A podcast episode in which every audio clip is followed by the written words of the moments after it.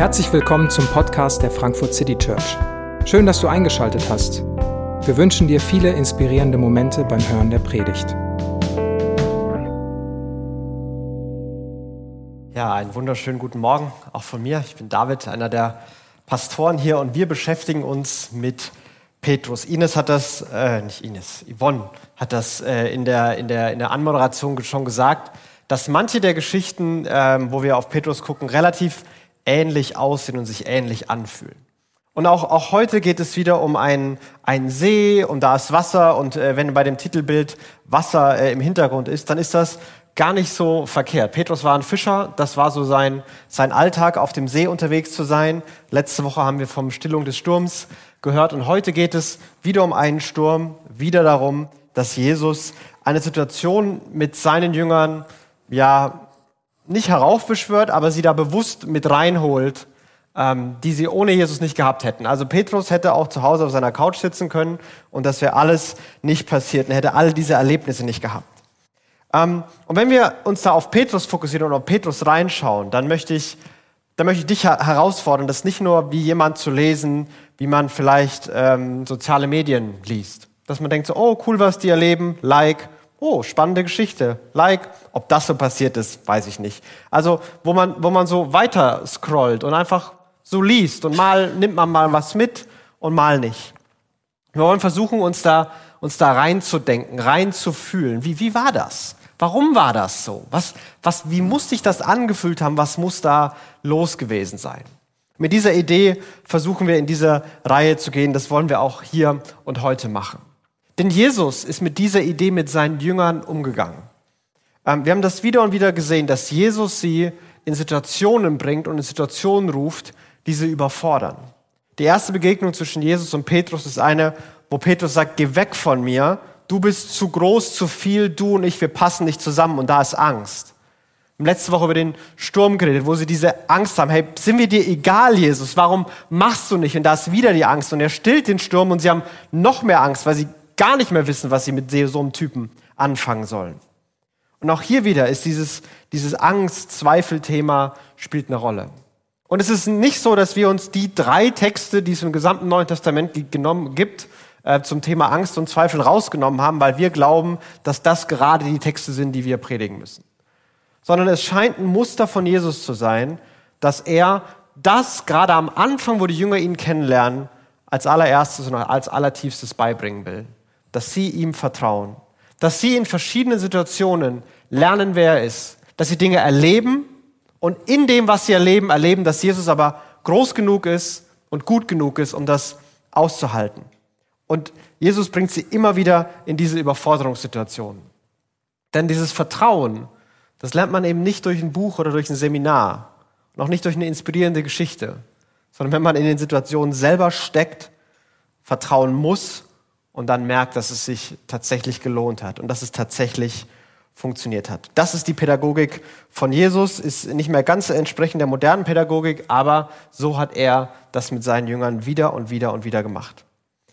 Und an diesem einen Tag sind sie zusammen und den ganzen Tag über ist ganz viel los und ganz viel, äh, ganz viel äh, Trubel. Also die Geschichte davor ist die Geschichte von der wo, wo 5000 äh, Männer, und die haben noch ihre Frauen und viele Kinder dabei, also viele tausend Menschen zusammenkommen und Jesus ihnen allen zu essen gibt. Die Speisung der 5000 wird es oft überschrieben. Und auch die Geschichte hat, hat dieses Muster. Die Jünger sagen, hey Jesus, hier sind ganz viele Leute, schick sie doch nach Hause, die haben alle Hunger. Und Jesus sagt, gebt ihr doch ihnen doch zu essen. Was? Wie soll ich denn mehrere tausend Leute versorgen? Das, das geht überhaupt gar nicht. Und dann macht er das was er tun kann, tut ein Wunder, alle gehen glücklich nach Hause. Und am Ende von dem Tag scheint Jesus wirklich müde zu sein und scheint alle seine Jünger loswerden zu wollen und die anderen Leute loswerden zu wollen. Ich habe so dieses Gefühl, in diesen Versen fühle ich mich so, als wenn man nach dem Gottesdienst so die Kirche zusperren muss. So der Letzte jetzt muss jetzt auch noch rausgehen, redet gefälligst auf der Straße weiter. Jetzt ist vorbei, es reicht jetzt. Und Jesus drängte die Jünger unverzüglich ins, ins Boot zu steigen. So ihr, ihr fahrt jetzt schon mal los und ihr geht schon mal äh, irgendwo dahin. Und er wollte inzwischen die Leute entlassen, damit sie nach Hause gehen können, auch dafür sorgen, dass die Leute nach Hause gehen. Und als das geschehen war, stieg er auf den Berg, um ungestört beten zu können. Später am Abend war er immer noch ganz allein dort. Jesus braucht einfach einen Break. Der Tag war voll, Der Tag war extrem, ganz viele Bedürfnisse von Menschen. Er hat sie alle irgendwie bedient, dieses Wunder getan, mit Menschen geredet. Und jetzt am Ende ist er einfach fertig. Jesus ist einfach durch. Und er sagt so, ihr geht jetzt aufs Boot und fahrt schon mal los und ihr geht alle nach Hause und alles andere finde ich danach raus. Ich muss jetzt auf den Berg, da wo keiner ist und ich muss beten. Ich muss bei Gott sein. Ich muss meinen Akku wieder aufladen lassen. Jesus musste seinen Akku aufladen lassen. Und Jesus musste ihn bei Gott in der Einsamkeit mit Gott alleine aufladen lassen. Und so sind die Jünger also wieder losgeschippert auf dem Boot. Diesmal war Jesus nicht dabei. Ähm, das Boot befand sich schon weit draußen, heißt es dann. Ähm, das Boot befand sich schon weit draußen und auf dem See und hatte schwer mit den Wellen zu kämpfen, weil starker Gegenwind aufgekommen war. Wieder Wellen, wieder Wind, wieder stürmisch. Aber diesmal gibt es keinerlei Kommentare, dass die Jünger irgendwie panisch mit den Eimern Wasser rausgeschaufelt haben, dass sie gerudert haben wie die Bekloppten, sondern anscheinend, okay, Jesus hat gesagt, wir sollen da rausfahren. Und wenn Jesus das sagt, dann sagt er das nicht, weil wir absaufen sollen. Das hat er beim letzten Mal nicht gemacht, das macht er auch dieses Mal nicht. Und man sieht, dass hier ist ein kleines bisschen Vertrauen vorhanden bei ihnen. Sie fahren da raus und es wird einfach relativ sachlich beschrieben. Aber dann kommt wieder Jesus mit seiner Pädagogik. Gegen Ende der Nacht kam Jesus zu den Jüngern. Er ging auf dem See. Als sie auf dem, auf dem Wasser gehen sahen, wurden sie von Furcht gepackt. Es ist ein Gespenst und sie riefen laut und schrien vor Angst. Versucht ihr das mal einen Moment vorzustellen. Also da sind eine, eine Zwölfergruppe, mindestens jüdisch geprägter Männer, die, die glauben nicht an Geister und Gespenster. Fischer, die schon manches gesehen haben. Und die sind da irgendwie auf dem Boot und Wind und Wellen und die gucken, dass sie das Boot in Ordnung kriegen. Und es am Ende der Nacht, auf einmal wird die Sonne beginnt so langsam aufzugehen, und auf einmal bewegt sich so ein, so ein Schatten auf dem Wasser ihnen zu. Und wahrscheinlich haben sie erst gedacht, sie träumen und haben sich gezwickt und gegenseitig geschlagen und nochmal und dann haben sie gemerkt, so, wir sind alle wach und wir alle sehen diesen Schatten und wir alle sehen, wie der näher kommt. Was ist da denn los? Das kann nicht sein. Das gibt's nicht. Sowas gibt's nicht. Es gibt keine Geister, es gibt keine Gespenster. Aber das Ding kommt näher, das wird klarer, das sieht wie ein Mensch aus. Aber es gibt doch gar keine Geister. Vielleicht gibt's doch Geister. Ah! Irgendwie so muss sich das angefühlt haben. Irgendwie so muss das gelaufen sein. Und sie schreien, erwachsene Männer wie Fischer schreien, kleine panische Kinder, die einfach nur Angst vorm Gespenst haben, das ihnen da entgegenkommt. Da, da sind alle Kategorien über Bord geworfen worden. Das ist die beste Erklärung, die sie gefunden haben. Das muss irgendein Gespenst sein. Und da haben sie einfach Riesenpanik und Riesenangst. Und Jesus, lässig wie er ist, Jesus sprach, so, sprach sie sofort an, vielleicht als er die Schreie, die Panik gehört hat. Erschreckt nicht, rief er. Ich bin's. Ihr braucht euch nicht zu fürchten. Also, wenn man schon was Wundersames macht, so mit über Wasser gehen und so. Also Jesus ist bestimmt da drei, vier Kilometer übers Wasser gelaufen, während die so ein bisschen gepaddelt und geschippert sind. Also man hätte Wunder machen können, wo dieses Panikgespensterfahrung nicht passiert wäre. Also hätte sich ein Boot herzaubern können und selber rudern. Er hätte durchs Wasser schwimmen können und dabei nicht nass werden. Er hätte einfach auf der anderen Seite sein können und danach äh, sagen können, ja, ich bin halt hergekommen, irgendwie. Also es hätte Möglichkeiten gegeben, den Jüngern diese Situation zu ersparen. Der einzige Grund, warum sie in der Situation sind, ist, weil Jesus sie in der Situation haben wollte. Jesus wollte ihnen das antun. Die Situation, die sie nicht einordnen können, die sie komplett überfordern. Sie haben Panik und seine ersten Worte sind wieder mitten in die Panik hinein. Hey, ihr müsst euch nicht erschrecken. Ich bin's doch. Ich bin's doch. Der Jesus, den ihr kennt. Und da sagt Petrus, Herr, Herr, wenn du es bist, dann befiehl mir, auf dem Wasser zu dir zu kommen.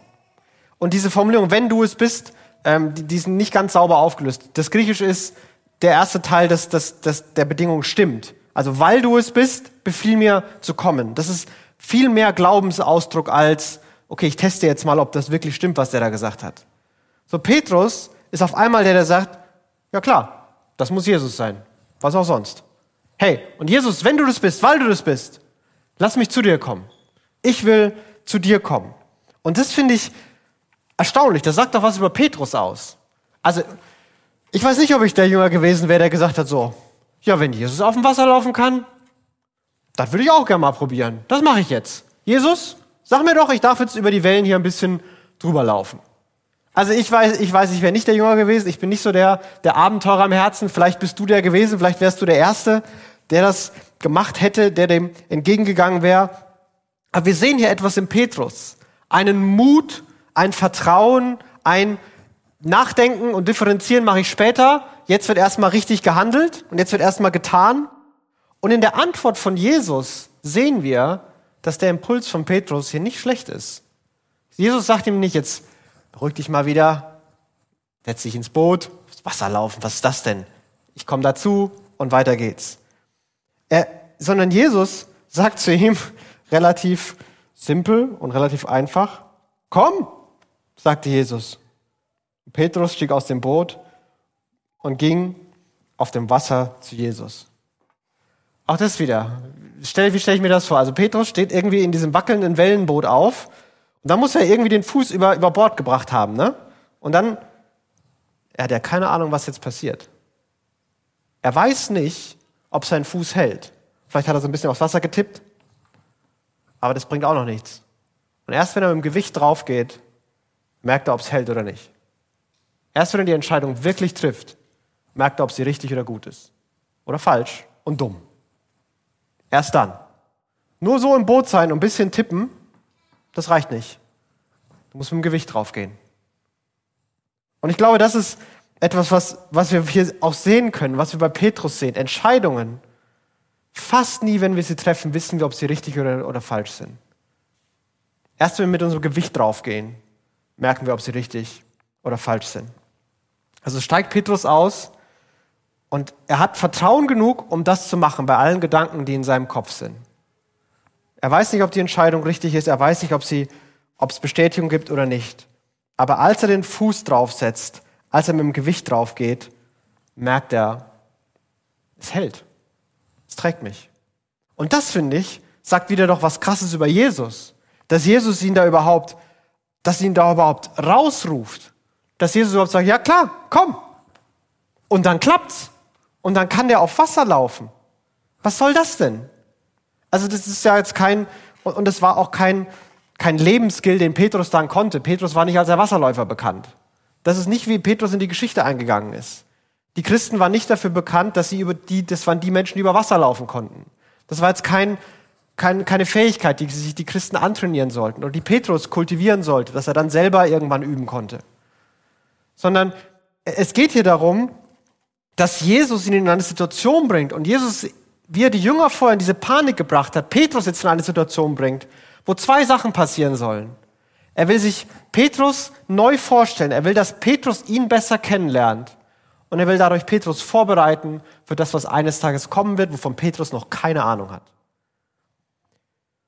Und ich glaube, man könnte hier vielleicht mit modernen Begriffen sagen, Jesus ruft Petrus tatsächlich hier aus seiner Komfortzone raus. Und Petrus will auch aus seiner Komfortzone raus. Aber die Begründung ist nicht, weil er eine Instagram-Story haben will. Die Begründung ist nicht, weil er, weil er sein Leben irgendwie nicht so, ja, nicht so langweilig leben will. Der will was erleben. Der will sein Potenzial nutzen. Das ist nicht die Begründung. Warum Jesus mitmacht, ist, sagt, du, komm, weil ich will mich dir neu vorstellen. Du sollst mich auf eine Art und Weise kennenlernen, wie du mich bisher noch nicht kennst. Und du wirst auf etwas vorbereitet werden, was später kommt, wovon du jetzt noch keine Ahnung hast. Das ist auch was bei Petrus. Petrus hatte den ganzen Weg, wenn er den mit Jesus geht, so gut wie nie den Plan, was als nächstes kommt. So gut wie nie. Zurück schon, nach vorne nicht.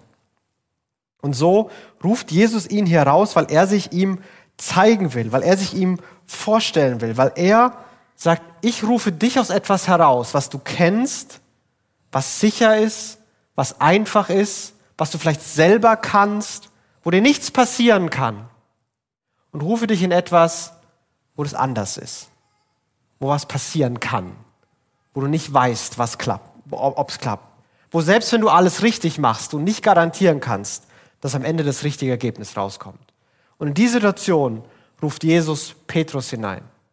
Und diese Geschichte ist so ein Sinnbild vielleicht dafür geworden, dass Jesus das mit jedem gemacht. Er hat erst zu allen Menschen, die zu ihm, ihm gefolgt sind, hingegangen, hey du, komm mit mir mit, folge mir. Lass zurück, was du kennst. Lass zurück, was du, was, was Sicherheit ist, wo dir nichts passieren kann, wo du weißt, das kannst du. Und komm da raus und komm mit mir mit. Und vielleicht gilt das gerade für eine große Lebensfrage, die vor dir steht. Dass du, dass du an diesem Punkt bist, wo du nicht weißt, wie es weitergehen soll. Und vielleicht ist es Jesus, der dir sagt, komm mit mir mit, trau mir, trau dir zu, den Schritt zu gehen. Vielleicht weißt du sogar, welchen Schritt Jesus mit dir gehen will. Was das für deine Beziehung heißen soll, was das für deinen Job heißen soll. Und ja, du kannst nicht garantieren. Und ob das Wasser hält, weißt du, wenn du mit dem Gewicht drauf gehst. Aber vielleicht ist es Jesus, der dich ruft. Und vielleicht kann ich das ermutigen, diese Entscheidung tatsächlich zu treffen. Ich kenne das von meinem Leben, dass es große Entscheidungen waren, die so waren. Also wenn Jesus nicht mich ganz bewusst herausgefordert hätte, hätte ich weder Theologie studiert, noch hätte ich in der City Church angefangen zu arbeiten. Ich war bei beiden Sachen mir felsenfest sicher, dass ich das nicht kann, dass mir das zu viel ist. Und Gott hat mir, äh, gerade bevor ich hier angefangen habe zu arbeiten, und Gott hat gesagt, hey, ich will, dass du da hingehst, ich will, dass du das machst. Und ich dachte mir so, nee, kann ich nicht, ist mir zu viel. Und die Antwort von Gott war, ich weiß, du kannst es nicht. Und jetzt mach. Okay. Und seitdem mache ich. Ich kann es immer noch nicht. Ist zumindest mein Gefühl.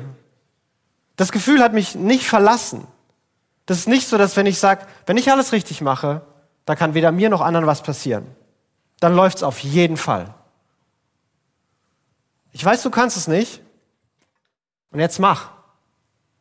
Und ich muss sagen, dieser Satz, an den erinnere ich mich wirklich gerne. Weil der ist auf eine besondere Art wirklich befreiend für mich. Gott weiß, dass ich das nicht kann. Er hat mich in was reingerufen, was, wovon er weiß, dass es meine Kapazität übersteigt. Und ich darf da reingehen. Und ich, werd, ich gehe genauso unter wie Petrus, aber dazu kommen wir, kommen wir gleich. Ähm, und vielleicht gibt es auch, auch kleine Sachen, wo Jesus dich, dich gerade ganz klein rausruft aus deinen Komfortzonen, aus dem, was du kennst, weil er sich dir nochmal neu vorstellen will. Vielleicht ist deine Komfortzone immer beschäftigt zu sein. Und deine To-Do-Liste ist deine Comfort Zone. In der lebst du. Die gibt dir Sicherheit, die hilft dir alles. Das bin nicht ich, das ist nicht meine Sache.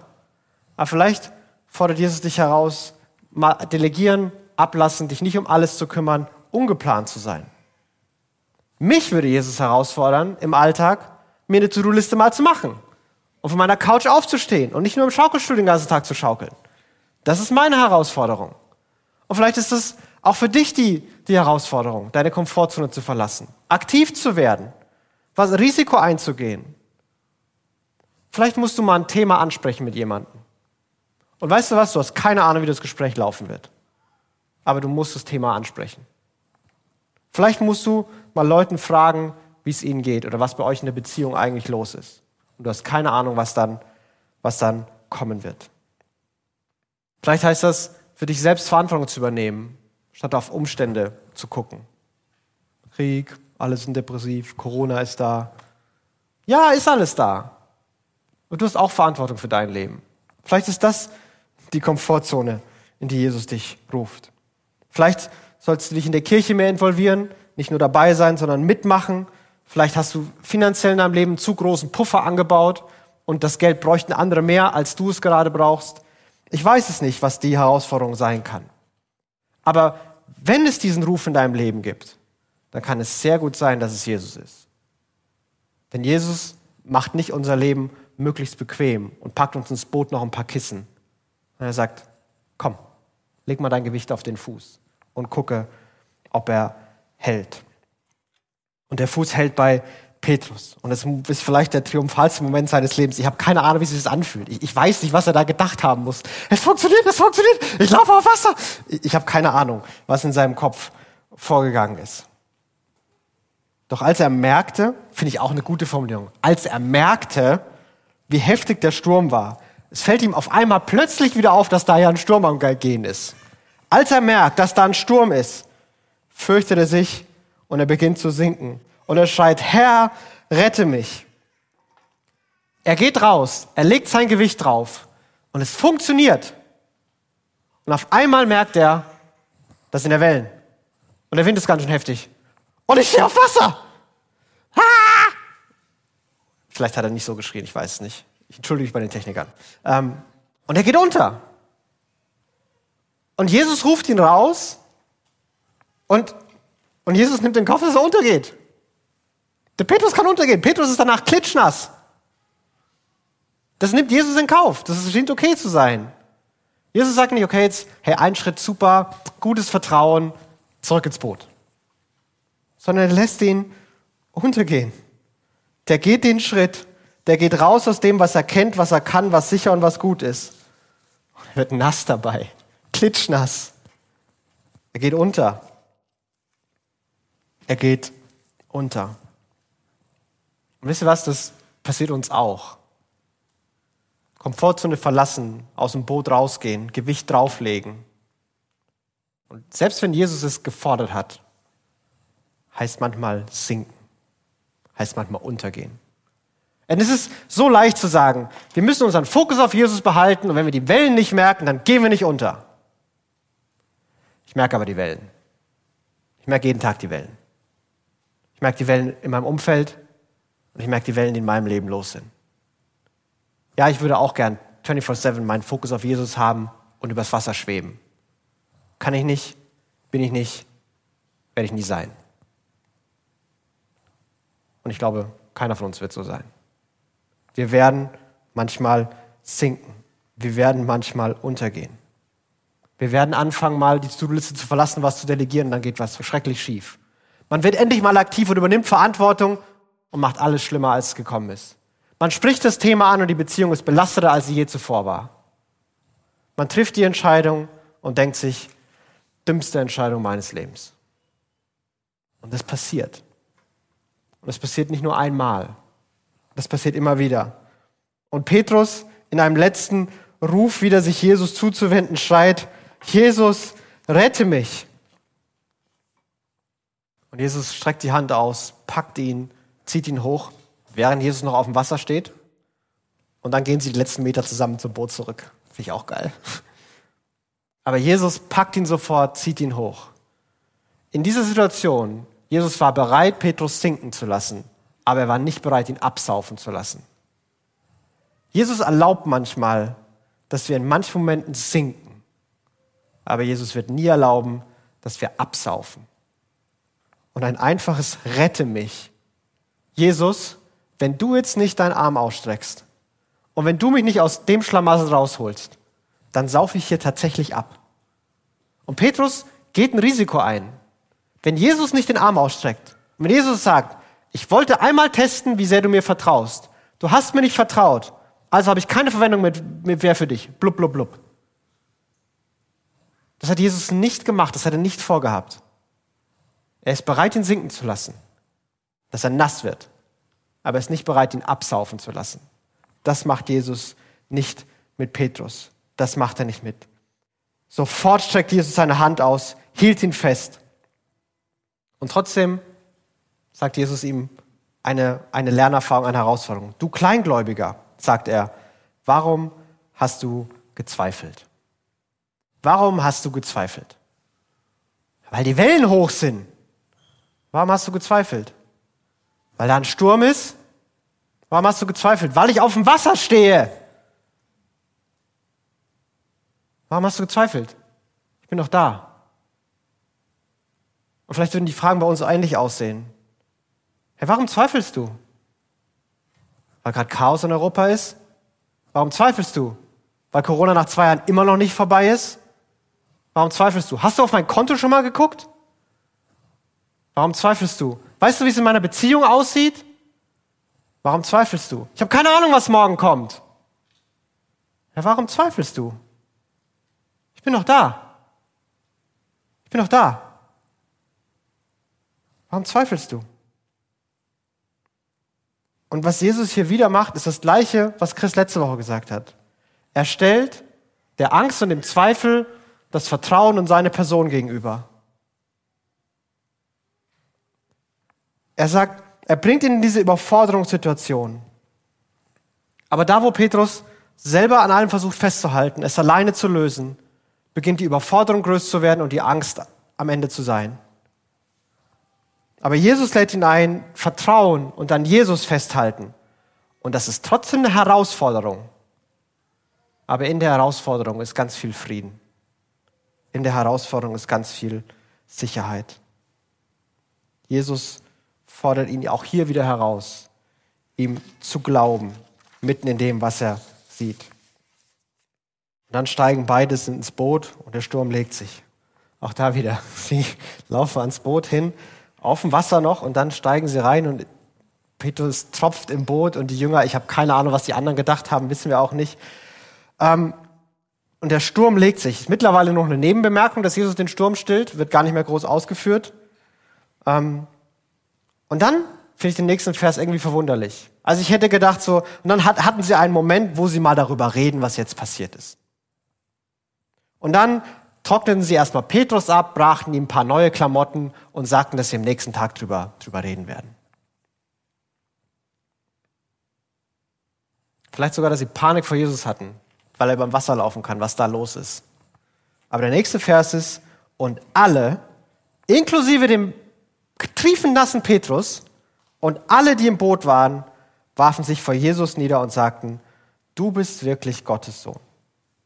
Alle, inklusive Petrus, fangen an, Jesus als Gottes Sohn zu bekennen und anzubeten. Triefennass steigen vom Wasser wieder ins Boot rein. So groß ist der Herr, Entschuldigung für meinen Gesang. Aber so muss es gelaufen sein. Sie fangen an, zu, an zu beten. Sie fangen an, über, über Jesus zu, zu staunen. Diesmal, und man sieht man die Entwicklung von geh weg von mir. Ich, wir beide können nichts zu tun haben. Jesus, warum machst du nicht? Und sie haben Panik zu Anbetung. Da, da ist immer noch dieser, dieser Furchtaspekt da. Aber der ist mittlerweile in, in, in, die, in Staunen und Größe umgewandelt worden. Und ich glaube, dass, dass sie Jesus auf eine Art gesehen haben, die ihnen es erlaubt, ihn anzubeten und Frieden zu haben.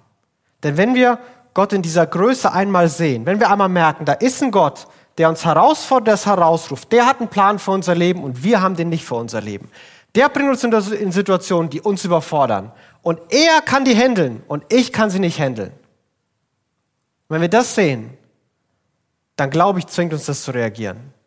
Denn wenn du in, in Gegenwart dieser, dieser überfordernden, wenn du in dieser Überforderung bist, da ist jemand, über den habe ich keine Kontrolle, der ist zu groß für mich.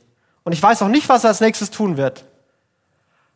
Also bleibe ich möglichst nah bei ihm und guck mal, was passiert. Das ist keine Option, die Menschen ziehen. Manche von uns neigen dazu, Gott wieder klein zu machen. Das ist eine Ausnahmegeschichte. Gott würde nicht so handeln. Das würde Gott nicht tun. Gott macht sowas nicht. Doch, macht er. Die Idee mit Gott, die, die ist doch alt. Und wenn die Leuten Frieden gibt, sollen die Leute Frieden damit haben. Aber eigentlich gibt es doch gar keinen Gott. Das ist doch Psychologie alles. Nein, den gibt's. Der ist so groß. Und entweder du musst ihn klein machen oder ignorieren, oder du musst ihn anbeten. Aber dazwischen bleibt nichts. Wenn du ihn einmal in dieser Größe gesehen hast. Wieder klein machen oder anbeten. Und die Jünger haben so viel gesehen, dass sie anbeten. Aber warum beten sie hier an? Warum bekennen sie Jesus, fallen vor ihm nieder und staunen über das, was Jesus, wer Jesus ist und was Jesus getan hat? Also nicht, weil Jesus ihre Erwartungen erfüllt hat und sie alles bekommen haben, was sie wollten. Auch nicht, weil sie so einen erfolgreichen Tag hatten. Petrus ist immer noch klitschnass. Wahrscheinlich auch nicht, weil es ein gutes Gefühl war. Die Panik hat sich so mittelgut, an, mittelgut angefühlt. Sie beten an, weil Jesus der ist, der sagt zu sein. Der große Gott. Du bist Gottes Sohn. Weil er der ist, der sie in die Situation bringt und der sie am Ende der Situation erfahren lässt, hey, Vertrauen lohnt sich. Selbst wenn ein Gespenst übers Wasser kommt, muss ich keine Angst mehr haben. Und selbst wenn ich untergehe, lässt Jesus mich nicht absaufen. Und auch wenn ich nass bin, kann ich anbeten. Auch wenn es in meinem Leben nicht läuft, auch wenn ich gescheitert bin, auch wenn ich mich gerade schäme für das, was passiert ist, kann ich anbeten. Weil, weil der Grund, warum wir anbeten, ist, weil Gott ist, der behauptet zu sein. Und auf eine ganz besondere Weise lässt Jesus hier die, die Jünger erfahren, wer er ist. Und genauso lässt Jesus uns erfahren, wer er ist. Er ruft uns in die Situationen, wo wir sinken können. Und wir sinken manchmal. Und es fühlt sich nicht gut an. Aber wir müssen uns davon nicht verstecken, müssen uns auch nicht schämen. Jesus lässt uns scheitern, ohne uns zu schämen. Denn Jesus selbst ist es, der den Arm ausstreckt, der rettet und rausholt.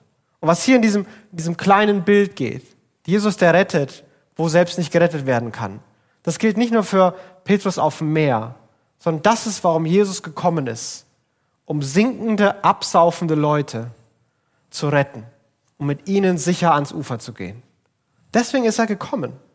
Er ist gekommen, um Menschen, die überfordert sind, die sich in sich selbst verloren haben, die sich verstrickt haben in ihren eigenen Sünden und Fehlern, um die zu retten, denen zu vergeben. Und ein einfaches Gott rette mich reicht. Und vielleicht ist das dein Gefühl, dass du alleine durch diese Welt gehst. Und vielleicht ist deswegen so viel Angst bei dir. Und ich, vielleicht hast du noch nie gebetet, Gott rette mich. Jesus, ich will mich an dir festhalten. Und ich lade dich ein, das zu beten. Jesus, rette mich. Jesus, ich will mit dir laufen. Und Jesus wird dich retten. Jesus wird dich da rausholen. Das hat er versprochen. Und vielleicht kennst du das. Vielleicht hast du manche davon schon gehört. Vielleicht stehst du gerade vor Entscheidungen, wo du, wo du gucken musst, setze ich den Fuß aufs Wasser oder nicht. Und ich lade dich ein, nicht zu fragen, ob das Wasser hält oder nicht, sondern ob Jesus möchte, dass du gehst oder nicht. Und dann lade ich uns alle ein, unseren Fokus auf Jesus zu richten, die Wellen mal Wellen sein zu lassen und anzubeten. Nicht, weil die Wellen klein sind, nicht, weil wir so erfolgreich sind, nicht, weil wir nicht gesunken sind. Hey, wir sind klitschnass manchmal. Aber wir dürfen anbeten, weil Jesus auf diese Welt gekommen ist, sein Leben für uns gegeben hat, um zu vergeben. Er hat seine Liebe bewiesen. Sein, sein Leib wurde gebrochen und sein Blut wurde vergossen, um eine Beziehung zwischen Gott und Mensch zu besiegeln, die nicht mehr gebrochen werden kann. Jesus lässt uns nie mehr absaufen. Und so lade ich dich ein, das vielleicht zum ersten Mal oder wieder zu glauben. Und aus deinem Glauben heraus die Schritte in deinem Leben zu gehen, wo Jesus dich herausfordert, damit du Jesus besser kennenlernen kannst und Jesus dich auf das vorbereitet, was kommen wird, auch wenn du keine Ahnung hast, was es sein wird. Ich möchte beten. Ben kann schon mal nach, nach vorne kommen und dann werden wir Lieder singen und anbeten. Jesus, du bist der wahre Gott, der auf dieser, Men auf dieser Welt gelebt hat. Du bist zu uns gekommen, um uns zu retten, um uns zu rufen. Und du rufst uns, dir zu folgen. Jesus, vergib uns, wo wir versucht haben, dich in unser Leben unterzubringen, wo wir versuchen, dich für unsere Agenda einzuspannen.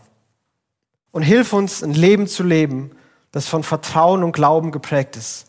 Hilf uns, dich nicht klein zu machen, sondern dich in deiner Größe zu sehen uns vertrauen, wenn du es sagst. Dass wir aufs Wasser gehen, dass wir im Kleinen und im Großen dir nachfolgen, weil du es sagst und weil wir wissen, wer du bist. Und so danke, dass jeder von uns, egal wie wir hier sind, über dich staunen darf. Ob wir gerade dieses Gefühl von Rette mich haben oder ob wir einfach nur staunen über das, was du schon getan hast und was in unserem Leben passiert. Wir dürfen uns an dir festhalten wir sind mit dir verbunden, weil du dein Leben für uns gegeben hast. Jesus, wir vertrauen dir. Jesus, wir wollen dich besser kennenlernen. Und wir bitten dich, dass wenn wir dich anbeten, begegne du uns und schärfe unseren Fokus auf dich. Amen.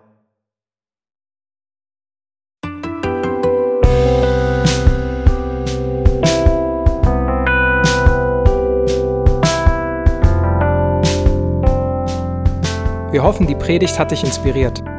Wenn du uns kennenlernen möchtest, dann schau einfach mal auf unsere Homepage www.frankfurtcitychurch.de oder besuch uns in unseren Gottesdiensten. Bis dann!